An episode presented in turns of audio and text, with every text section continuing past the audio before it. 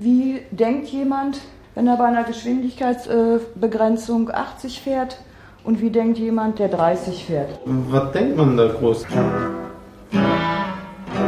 Dem Blödmann, der mir so nah auffährt, dem werde ich natürlich nicht ausweichen. Wer bin ich denn? Ne? Und äh, jetzt, soll, jetzt kann er mal schön schmoren hinter mir.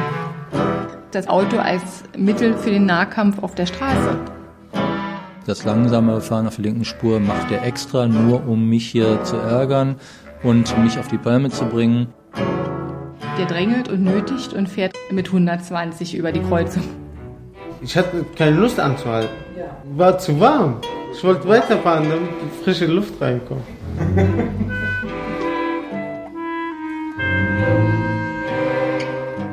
Also jetzt muss ich die ganze Zeit hinterherfahren. Ja, das war so ein Ansporn dann für mich. Ne? Und dann habe ich auch überholt. Was die anderen machen, genau, Genau. mache ich auch. Und das ging bisher immer. Alle wollen ihren Führerschein wieder haben. Ein erfolgreicher Geschäftsmann, ein arbeitsloser Jugendlicher, ein Informatiker, ein Lkw-Fahrer. Ute Rödling leitet den Kurs. Also Sie können keine einzige Sitzung ausfallen lassen. Sie dürfen die Gruppenarbeit nicht stören. Sie dürfen nicht unter Rauschmitteleinwirkung erscheinen.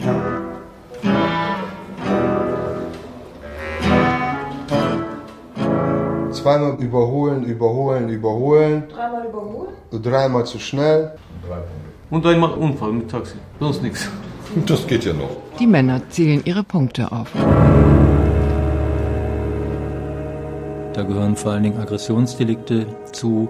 Ulrich Feldgens, der psychologische Leiter der Kurse für verkehrsauffällige Kraftfahrer. Massive Nötigungen, Ausbremsen, rechts überholen, anhalten, äh, mit Handgreiflichkeiten bis hin zu Körperverletzungen. Und das ist natürlich auch etwas typisch Männer. Frauen sind so ein bisschen so ähnlich wie die Männer, die es schon längst machen. Nur dass Frauen womöglich insoweit auch wieder intelligenter sind, dass sie die äh, Strafen, die dann ja auf die einzelnen Verstöße erfolgen, anders verarbeiten als die Männer und darum auch ihr Verhalten entsprechend korrigieren. Aber Sie meinen jetzt alle, die meisten verhalten sich so. Ich denke mal schon, dass viele sich so verhalten. Also das wäre ja dann so zu sagen, Sie, die jetzt hier sitzen, die haben jetzt unheimlich großes Pech gehabt und sind erwischt worden. Und die vielen Millionen anderen Führerscheininhaber alle, die haben eben einfach Glück gehabt und sind nicht erwischt Ja klar, worden. die, die, Verhalten sich aber genauso. also es sind bestimmt mehr Leute, die so denken wie wir jetzt vielleicht. Aber denken und sich auch so verhalten? Ja klar. Aggressives Fahrverhalten hat zugenommen im Laufe der letzten Jahre. Karin Müller, medizinisch-psychologische Gutachterin. Das hängt also mit verschiedenen Faktoren zusammen. Das hängt äh, zunächst mal zusammen mit der objektiven Verengung des Raumes. Das heißt, es gibt immer mehr Autos auf den gleichen Straßen, beziehungsweise so viel mehr Straßen werden nicht gebaut. Und das ist also bei uns allen so, wenn wir uns bedrängt fühlen, dann werden wir eher auch aggressiv. Aber es hängt auch mit ganz profanen Sachen zusammen. Zum Beispiel, dass der polizeiliche Überwachungsdruck objektiv geringer geworden ist, weil die Polizei auch noch viele andere Aufgaben zu erfüllen hat und also die Verkehrsüberwachung viel geringer ist als früher. Also es ist ganz deutlich zum Beispiel in Berlin zu sehen. Also hat die Polizei also ganz viele Aufgaben der Absicherung und so. Da sieht man also drastisch den Rückgang von entdeckten Verkehrsauffälligkeiten. Die werden einfach nicht mehr kontrolliert, die Leute. Wer fährt schon denn am 50? Ja, die Toleranz Das ist normal. mit rein, ne? Da kann sich keiner von freisprechen. Den perfekten Autofahrer gibt es nicht. Äh, die, die Frage ist aber ja, was wollen Sie ändern? Was wollen Sie tun? Nicht viel.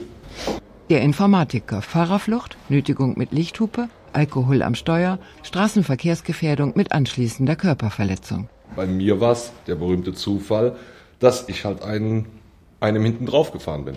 Okay, also es ist Ihnen passiert und Sie können gar nichts dagegen tun. Sie sind ihm ausgeliefert. Nein, ausgeliefert nicht. Das würde ich jetzt gerne mal in die Gruppe geben. Also glauben Sie jetzt wirklich, das ist jetzt Zufall, dass Sie hier sitzen? Ich wusste, dass ich das nicht darf und ich habe es gemacht. Dann ist es ja kein Zufall. Zufall ist nur, dass die Polizei um die Ecke kommt. Das ist dann Zufall. Die haben häufig die Ausrede, dass sie nicht angefangen haben mit dem Fehlverhalten, sondern dass immer der andere im Grunde genommen angefangen hat. Nämlich, wenn es darum geht, dass jemand unbeirrt auf der linken Spur fährt, obwohl rechts frei ist, dann ist das in der Wahrnehmung des dahinterfahrenden dann äh, als Provokation, äh, wird das als Provokation gesehen. Oder umgekehrt, wenn äh, man äh, selbst langsam fährt und wird von hinten wiederum genötigt, weil ein schneller Fahrender dicht auffährt, dann äh, neigt derjenige dazu sozusagen diese Auge um Auge äh, äh, Strategie äh, äh, durchzuziehen. Äh, das heißt also, sich bloß nichts gefallen lassen, in Konkurrenz zu anderen, bloß nicht äh, als Schwächere dazustehen. Okay, was denken Sie denn?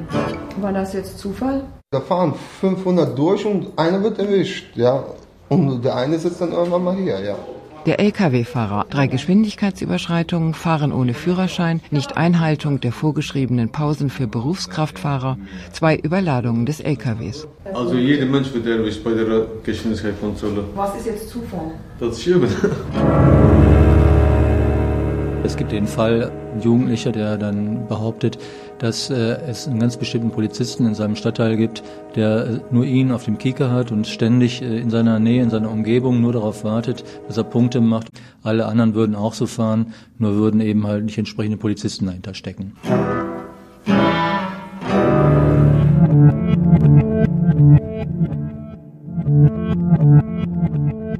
Es gibt ja drei Bereiche, wo man ansetzen kann.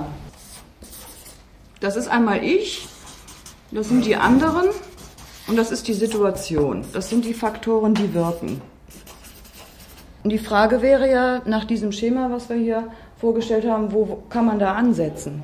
Eher anhalten, anstatt drüber zu fahren. Bei einer Ampel eher anhalten. Ja. Wenn die Ampel von grün auf orange umschaltet. Vielleicht beschreiben Sie mal die Situation, wo es passiert war. Ich bin zwar über orange gefahren, aber die Polizei meint halt, du bist über rot gefahren. Da kann man nichts machen. Ich sag's jetzt mal so, ich habe äh, nur Stress mit der Polizei. Weil wir früher viel randaliert hatten und so. Und einige können mich halt da nicht ab, verstehen Sie? Und äh, da war der eine, der konnte mich nicht leiden, der meinte, du bist über Rot gefahren, haben wir uns gestritten. Und dann letztendlich waren wir vor Gericht und dann haben die dem geglaubt, verstehen Sie? Der Jugendliche, fünf Ampelverstöße, drei Geschwindigkeitsüberschreitungen, einmal mit Unfall, zweimal Wettrennen im Innenstadtbereich. Obwohl Sie gar nichts gemacht haben, also werden Sie wieder Punkte haben, also werden Ich wurde oft angezeigt, obwohl ich das nicht gemacht habe. Das heißt aber ja, Sie haben gar nichts gemacht und Sie werden Ihren Führerschein wieder verlieren. Ja. Wettrennen werden innerhalb ganz spezifischer Jugendklicken gefahren. Und wir wissen, dass das häufig Jugendliche sind, die ansonsten im Leben unterfordert sind, also häufig ohne Ausbildungsplatz und äh, denen auch sehr häufig, also zumindest es verbal egal ist, ob ihnen was passiert. Dahinter steht häufig, dass sie auch aus Familien kommen, wo die Wertschätzung der Person sowieso nicht so hoch ist. Also dass jetzt keine Mutti da ist, die oder dass ihnen eben nicht dauernd gesagt wird, du bist eine wertvolle Person für mich, wenn du nicht mehr da bist, ist es schlimm. Sondern äh, die kommen eben eher aus einem Milieu, wo ja nicht so drauf geachtet wird. Es wäre falsch zu behaupten, dass man keinen Jugendlichen, der in diese Gruppe äh, gehört, irgendwie erreichen könnte. Man kann die schon erreichen, wenn man angemessene Methoden benutzt. Zum Beispiel jetzt nicht als Oberlehrer von oben sagt, du darfst aber nicht schnell fahren, sondern wirklich in die Gruppen reingeht und vielleicht über die Partner, also meistens sind es ja Freundinnen oder so, versucht zu vermitteln, ich setze mich nicht in dein Auto, wenn du zu schnell fährst oder wenn du dauernd bei Rot über die Ampel fährst.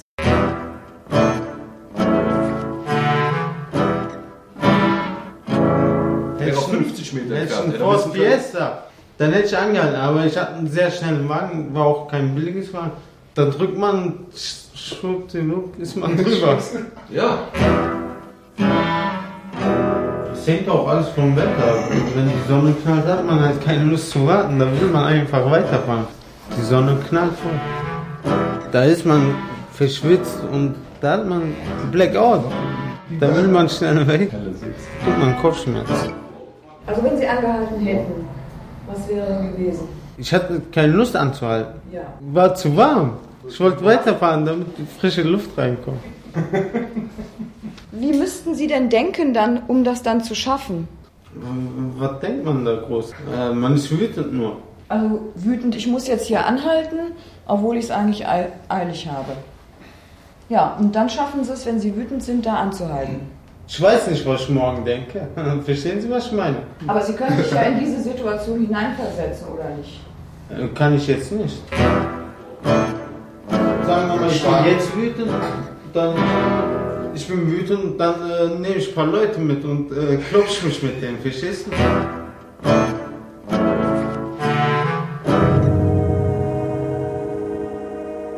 Also es gibt so einen alten Spruch der Verkehrspsychologen, der Mensch äh, fährt, wie er lebt. Also es gibt den Frustrierten, den absolut Frustrierten, der vielleicht völlig frustriert ist, dass er ein kleines Auto fährt und nicht konkurrieren kann mit den Leuten auf der Straße, die große Autos fahren und der eben auch mit dem Renault Clio mit 120 über die Kreuzung braust, ja. Dann gibt es eben den selbstunsicheren Angeber der sich eben über das Auto dann definiert.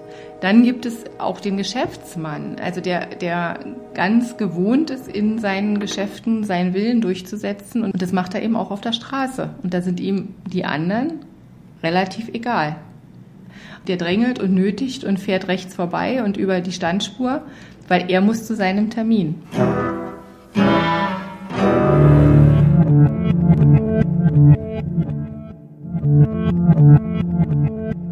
Ich habe dann nochmal einen Sprung Punkte gekriegt äh, für Dinge, die, ich, äh, die mir jederzeit und jedem anderen auch so passieren könnten. Aber das würde ja heißen, den Führerschein werden Sie nicht lange behalten.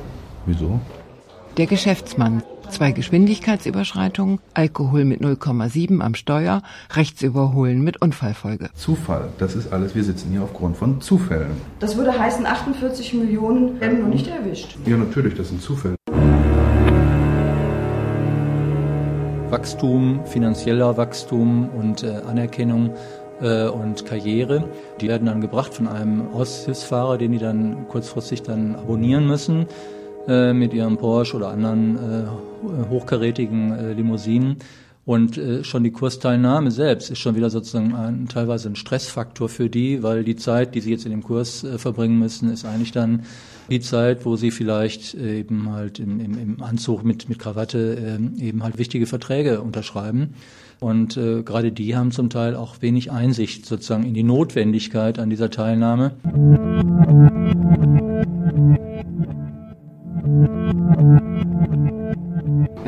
Sind zu lasch. Man sagt sich, ach egal, die 50 Euro, die 100 Euro.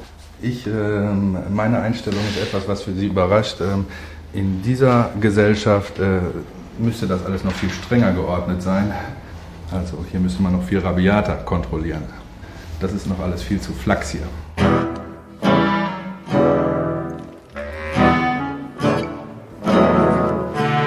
Was denken denn die anderen? Glauben Sie denn, je höher das Bußgeld, je teurer das wird, umso eher würde man es schaffen, sich an die Regeln zu halten? Eine Woche Knast, das ist eine Strafe. Nee. Gerade Politiker, aber natürlich auch Verkehrsexperten äh, stellen sich immer wieder die Frage, ob man die Sanktionen nicht verschärfen müsste. Da wäre sicherlich äh, was dran, wobei es meistens so ist, dass Geldstrafe nicht sehr viel bringt. Darum wird ja in letzter Zeit auch immer mehr diskutiert, längere Fahrverbote zu verhängen zum Beispiel. Allerdings hat derjenige dann immer noch das Schlupfloch, ohne Fahrerlaubnis zu fahren. Es gibt ähm, die Modelle sehr scharfer äh, Sanktionen, zum Beispiel in den skandinavischen Ländern. Aber die Länder mit wirklich sehr hoher Verkehrssicherheit, also zum Beispiel Großbritannien, zum Beispiel die Schweiz, aber auch Österreich, die setzen alle auf diese psychologische Maßnahmen, um den Kraftfahrer zu beeinflussen.